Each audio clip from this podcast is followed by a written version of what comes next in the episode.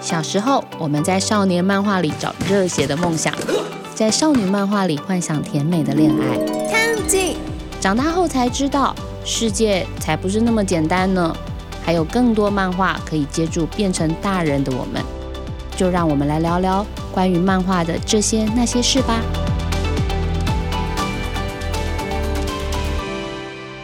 听众朋友，大家好，欢迎收听由静好听制作播出的《大人看漫画》，我是主持人陈怡静。这一集的主题哈，我们当初的设定是世界上最遥远的距离，有一种距离就是你怎么催都催不到的稿子。那当然，这听起来就是一个责任编辑跟漫画家的脱稿攻防战。其实上集的节目的时候，我们稍微提过一下，我今年啊第一次参与了漫画编辑的工作，我终于知道里面那个无止境的细节是什么样子的。那个真的很恐怖哎，就是漫画都藏在细节里面，然后所有的万事的源头都是作者有没有交稿啊！我现在不想要生气，但是呢，呃，我在。这样说出来也不好意思，因为我今年也只编了一本漫画，马上大家都知道他是谁。我的作者呢，他拖稿拖了四十天，四十天的意思就是说，我们本来预计要在六月初出的作品没有办法出，就只能到七月初再出。那那四十天之中啊，他常常都会跟我说：“对不起，不好意思，我真的心情很不好。”但我完全可以理解，因为我说实在，那个作者是一位香港人，香港现在遇到这种状况的时候，我们怎么样可以让他心情好？所以我们就整个编辑部都非常的。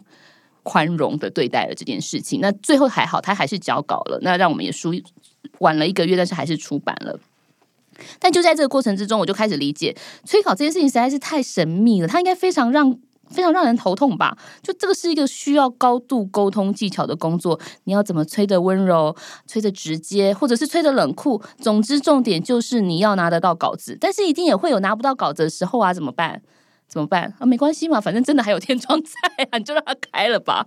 哎，这还是真的有开天窗的耶！就我我现在不是要跟各位开玩笑，就在准备集这集节目之前，我依照惯例再去骚扰了几位比较熟悉的漫画编辑，想听听看大家比较深刻的催稿的故事。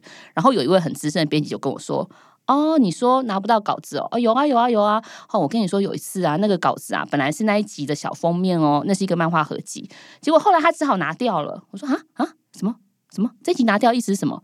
哦，就是没有这篇漫画啦！啊，真的拿掉了？说对啊，那是一本合集的杂志哦。然后那一篇就拿掉，后来怎么办？哎，反正封面改一下嘛。然后页数、页数、页数就少了十几页。好，我我我真的非常希望买了那一集的读者不要听到这个节目，因为你们可能会发现说我那一集好像真的比较少页数。那至于哪一个作品，我们就不要讲了。总之，那个作者就消失了，消失了之后就没有作品了。没有作品呢，我们的小封面就没有办法上，小封面没有办法上，当然后面那页就没有了，所以它就变成一集比较薄、少了十几页的漫画合集。OK，我现在讲的刚刚那个故事是关于台湾的。那前阵子啊，我读了那个大块文化出的一本书，叫做《手冢翻》，我曾伺候过漫画之神。老天，这本书真的超级无敌的精彩。作者佐藤敏章哦，采访了十几位曾经担任漫画之神手冢治虫的漫画编辑，十几个人哦。哎，是手冢治虫哎，你想想，如果我们的人生中，漫画编辑人生中有一天可以去。跟手冢治虫工作，甚至是去拿他的稿子，这是超级梦幻的，就做梦都会笑的那种工作吧。但是各位，这本书告诉你的是，梦想永远比现实更美好。这里十几位手冢手冢治虫的编辑，他们有一个名称叫做手冢番。这所谓所谓的手冢番，指的就是呃陪伴他，就是走过这一段那个画画之路的漫画编辑。但很奇妙的是，这些手冢番啊，大部分都非常的年轻。为什么？因为老人没有 要做这个工作，手冢治虫超级难催稿的。对对，在这本书里面十几个手冢番啊，就很像漫画之神的陪跑者。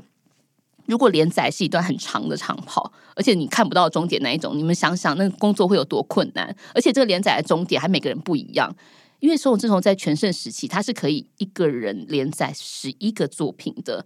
所以，所以这个手冢番本身，它就像一个荣誉勋章一样，但是可能是战死、战死在那个漫画沙场的那一种哦，就是你会在这个战场上面看谁率先死亡，因为你拿不到这个稿子。但这也成为日本圈内对于担任过手冢大臣责任编辑的一个尊称。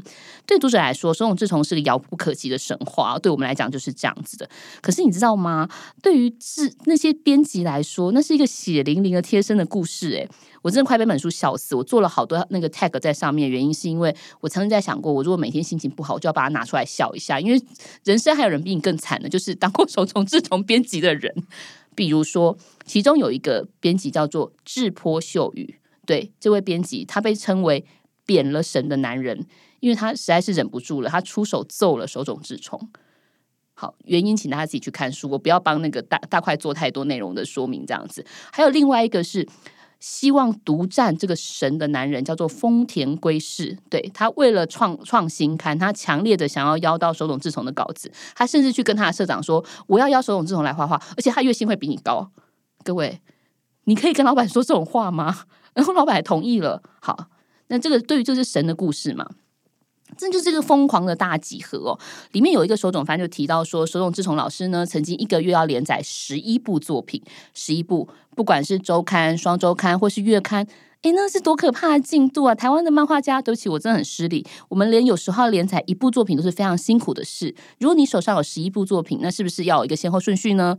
是，这其中一个编辑新井善久就描述了一个很有趣的现场，他说是这样子哦，因为有十一部作品。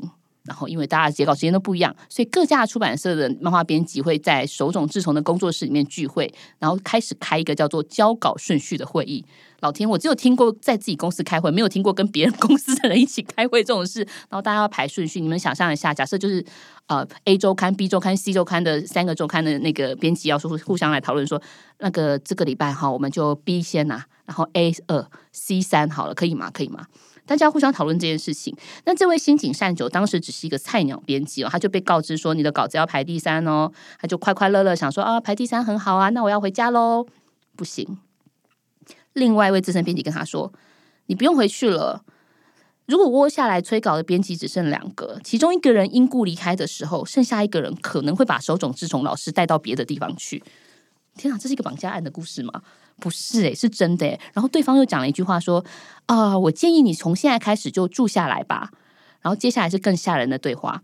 他说：“啊，老师大概三天会完成一部作品，所以你住个十天左右就可以拿到稿子了。”他可以想象吗？天哪，我的工作室要去当手冢治虫编辑，可是我却要坐在那里住在那里等稿子，而且还不是轻轻松松的住十天哦。这个新井善久真的就住下来了。他说那个。房间呐，大概是六个榻榻米大的房间，里面有谁？手冢治虫本人，三个助手，再加上两到三位的编辑，也就是说，六张榻榻米上面要住七个人，而且七个大男生。心情是这样描述的：脚根本不能伸直啊，我只能靠着墙抱着自己的膝盖，点点点。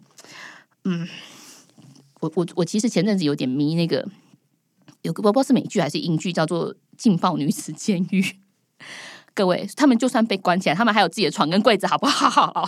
可是这些编辑不行哎，这些手冢饭就被挤在六个榻榻榻米大的地方，然后要跟大家一起生活啊。这种这种真的是一个非常有个性的漫画家。他虽然他速度很快，但他也会脱稿。那脱稿的原因当然就是有非常多嘛。比如说，呃，他曾经我记得在那个书里面还有一个很有趣的事，老师会抱怨一些事情，比如说啊，这个东西的取材好像漏了点什么，我觉得我需要多一点的资料参考。那编辑就很快去咻咻咻帮他找到资料之后，就拿给老师说：“哎，老师，我帮你找好了。”这种自从就会露出一个厌恶的表情，觉得你为什么要找这么快？你找这么快的意思就是我马上就要交稿了，所以你找得快也不行，找得慢也不行，这真是很神秘的一件事。那那不过没关系，因为他是漫画之神嘛，即便他的脱稿会造成很多出版社的困扰，大家都还是会买他的单。史上曾经有一个非常大规模，就是在日本业界流传的叫做九州逃亡事件，那个真的很神哦，因为神被带走了，松永志从就消失在截稿的现场。我们刚才有提过，说在这个宋志宏工作室里面，不同的出版社责任编辑会开他们的交稿顺序会议嘛？那所以理论上来说，如果大家都照着这个顺序走的话，是不是就可以顺利出刊了呢？理论上是这样，没有错。可是，but 人生就是真的是常会用到这个字，but。漫画家是人，编辑也是人，漫画家也是会累的。当你体力充足啊，思考逻辑很快的时候，你画图可能会快很多。可是随着体力慢慢消耗，速度开始慢下来的，前面的稿子如果慢了，后面的稿子也就要等很久了，这个状况是超级可怕的哦。编辑们，你不只要等自己的稿子，你还要随时注意老师在画别人稿子的状况。如果发现他开始状况有点不好的时候，就可能要上前慰问一下老师。那我们家的进度还可以吗？呃，那怎么样？怎么样？怎么样之类的呢？甚至有编辑曾经跟宋志雄说：“老师，我知道哪家旅馆环境很好，不如我们去那里工作会比较顺吧？”然后咻一下就把人带走了。反正我家的稿子不要开天窗就好，我管别人家呢。知名的九州逃亡事件就是这样开始的。根据这一个书里头的这个新井善久的描述啊，他说了一件事情：当时光文社的编辑部临时起意，希望原子小金刚的那个漫画里头可以加入彩页。可是是这样，当大家已经讨论好了一个交稿顺序的时候，如果某某 A 社你想要加入彩页，那是不是会拖到老师的进度？所以是不可能被排进去的嘛。于是，当手冢治虫说出他必须要回去哪里一趟的时候，这个 A 社的编辑就说：“那老师，我帮您订好京都的旅馆吧，你就可以在那里画。”他就这样把人带走了呢。等到其他编辑发现的时候，他已经不见了。我觉得这根本就是一个。太有趣的推理小说的剧情了，因为接下来发生什么事，所有编辑找不到松志崇老师，可是他们的稿子也要出呀。他们开始打电话到松志崇老家问说：“哎，请问老师的老师啊，我的老师的爸爸呀，那个老师有没有回来啊？”哦，没有，是不是？好，那我知道了。那接下来呢？他们把东京都内可能的旅馆或饭店都翻找了一次，就是找不到松志崇的踪迹。好。没有找到作者可不行哦，你天窗就开在那儿了，那怎么办嘞？有一位编辑灵机一动，就想到说啊，我们公司讲谈社好像跟光文社在同一栋大楼，同一栋大楼的意思就是说，我们的收发室应该都会在一楼，我们的收发室都会在一楼的意思就是说，如果挂号送来的时候，我应该看得到吧？老天呐，当个编辑居然要这么辛苦！这两位编辑真的就开始彻夜守候他们一楼的收发邮件处，想着说。我就是这样紧盯着邮差送来的东西，我总会看到稿子的吧？不是我们的稿子，是别人的稿子。但为什么要看到别人稿子？因为别人的稿子后面有神秘的密码。他们就这样子真的做了，从早上开始守着一楼的收发，守到了第二天挂号来了，他马上抢下来一看，把信封翻过来看，知道了地点就是原来寄出的地点是在京都的某一间旅馆。公司的高层立刻就预付了出差费给这这位手冢编辑，然后让他连夜搭着夜车火速冲到旅馆去堵手冢治虫本人。好，我们现在讲的都是在京都，其实不是九州嘛，对吗？可是这个事件为什么被称为九州逃亡事件？因为手冢治虫根本没有打算要回东京，他另外一个稿子也快要开天窗了，所以他就跟这个从东京冲到九冲到京都去的编辑说：“哎，不行不行不行，我现在要先去九州跟某一个出版社打个招呼。”所以呢，这位编辑就跟着手冢治虫一起上了飞机，飞到九州去看跟他没有关系的 稿子，只是为了要拿到自己的稿子。是的。他们就这样离了东京越来越远，心心井善久就这样跟着神一起神隐了。这篇的片名叫做。跟神一起神隐的男人。至于后面的故事怎么发展，大家自己去看书。再讲下去，我等一下要去跟大块文化的小毛收置入广告费了。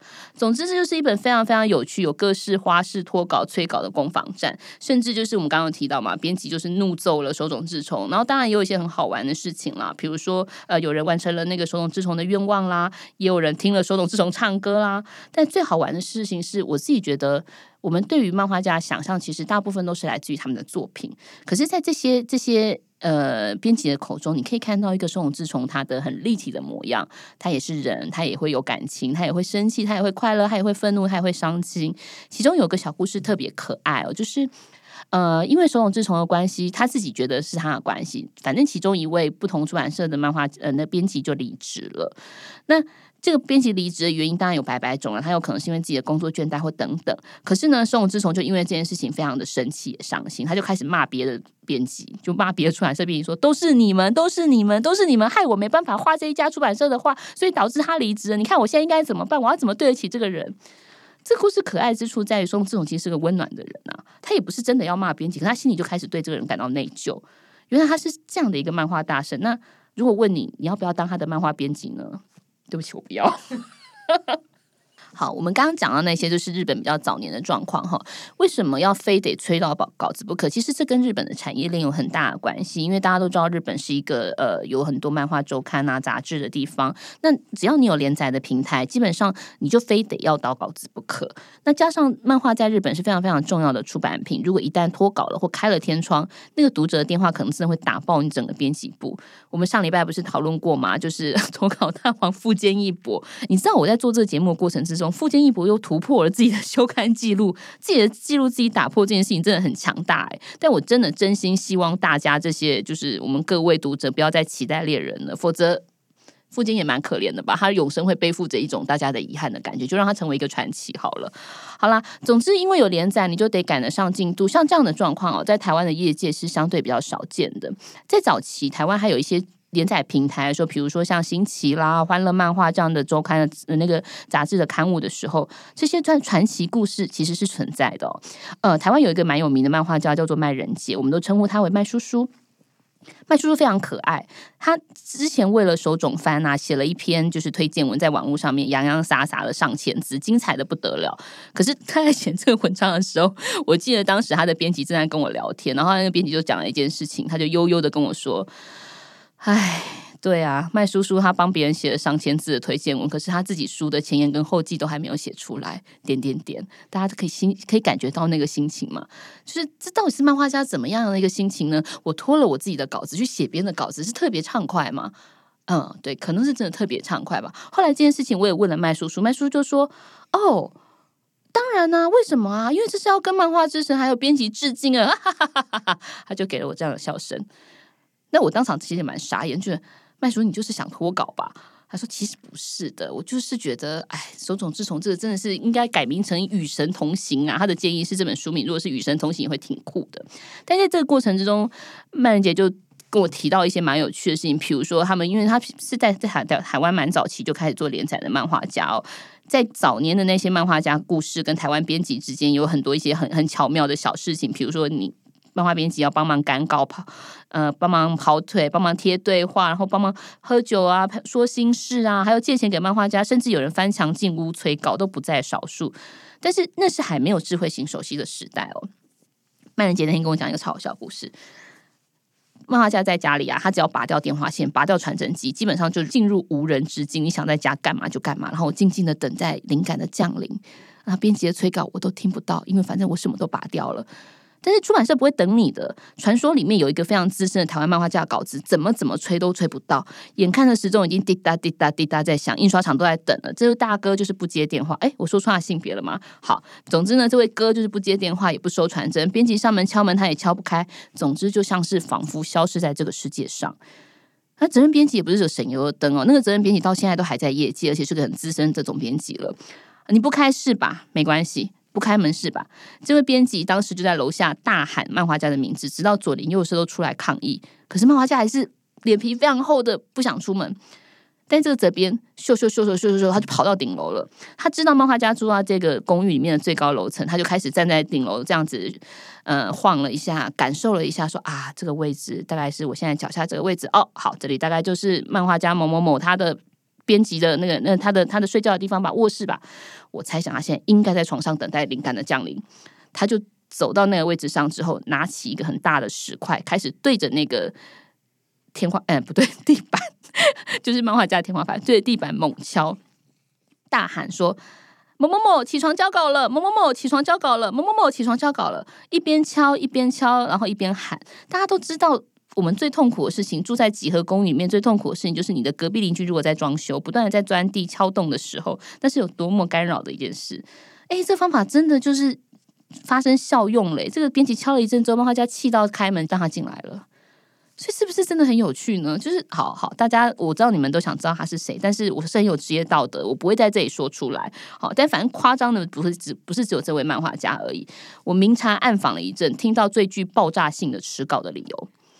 迟稿的理由哈，是真的爆炸性哦，不是开玩笑的。有一位漫画家很为难的告诉他的编辑说：“对不起，我真的很抱歉，我们家旁边的中华电信的变电箱爆炸了，我们家的网络都断了，我没有办法传稿子。”各位。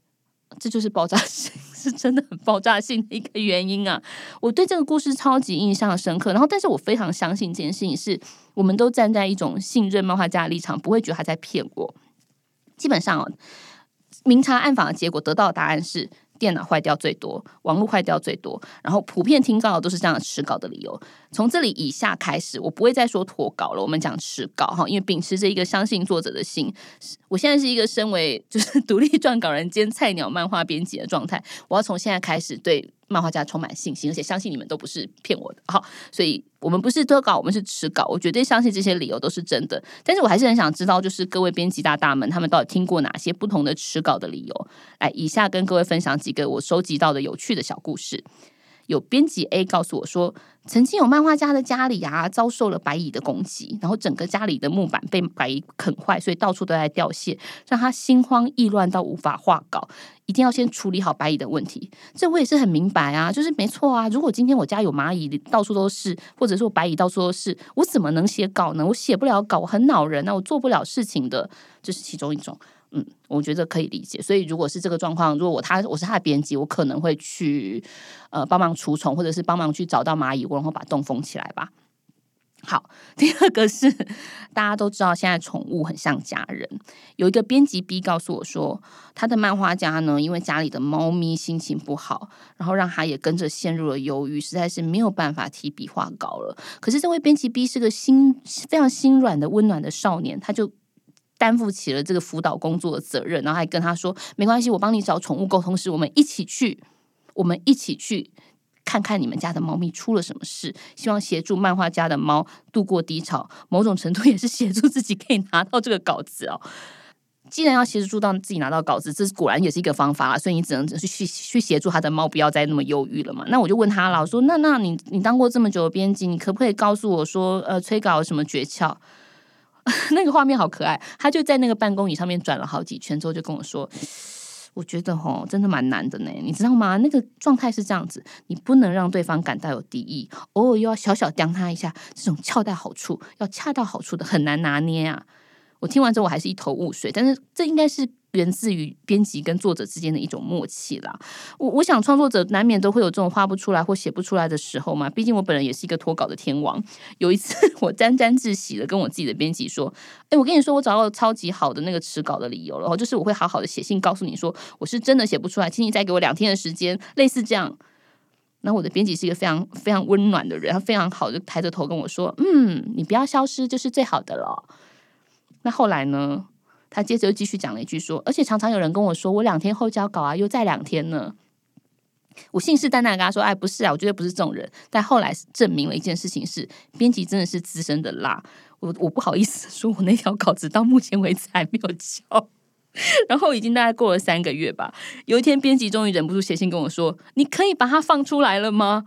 仿佛我关了他很久似的，对我真的关了他有点久了。我一边觉得很内疚，然后但是一边又觉得啊，编辑的来信好可爱哦，好幽默哦。但是在同时，我心理上是有压力的。到目前为止，在录这节目的时候，我还是觉得很有压力。所以我知道编辑会在哪里出现，我就不会去哪里发脸书废文的时候，我会记得要锁编辑。然后上线的时候，如果看到编辑的账号闪着绿灯，我就赶快把我自己的上线状态关掉。好，不是要教大家怎么脱稿。这可以到让你心理上有一点安安慰感，或有个安全感。为什么大家要这样逃避现实啊？因为就是做不出来嘛。就是像众多漫画家会跟编辑讲的啊，我真的画不出来啊，我的心情真的很不好啊。另外一位编辑 C 就这样悠悠的跟我讲了说。啊，有个漫画家曾经跟我说，哦，他晚上天天做噩梦，精神耗弱，真的没有办法画图。于是，这个编辑 C 就跟着漫画家一起到行天宫去给收金阿姨收金，晚上去茶馆喝花草茶，稳定身心。但他还是睡不着。后来大家知道怎么办？这个编辑 C 呢，跟总编辑讨论完之后，他们就把截稿日延后了。哎，漫画家就睡得很好了耶。所以。各位各位，哪一种词稿最让编辑们痛苦？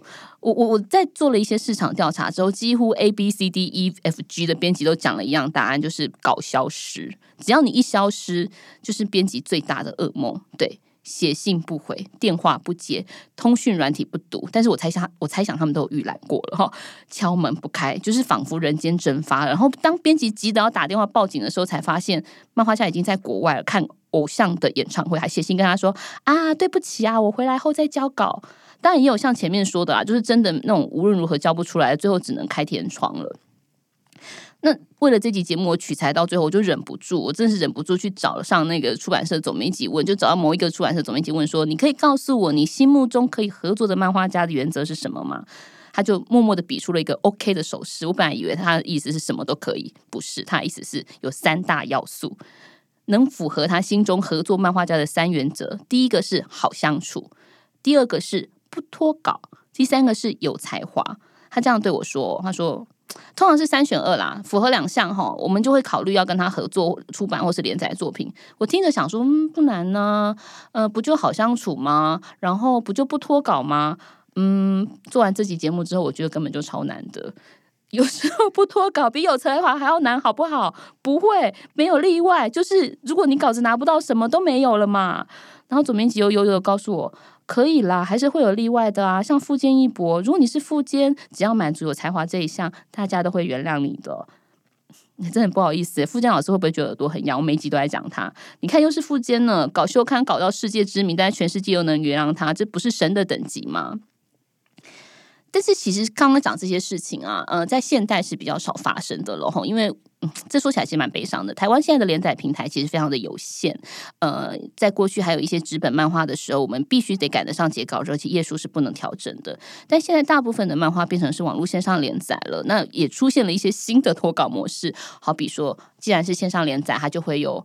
呃，双周更可能双双周更变月更啦，或者是对不起，我好像不应该用这么这么那个中式的说法，就是双周更新变成每个月更新，或者是本来你应该要看十六页，最后因为画不出来怎么办呢？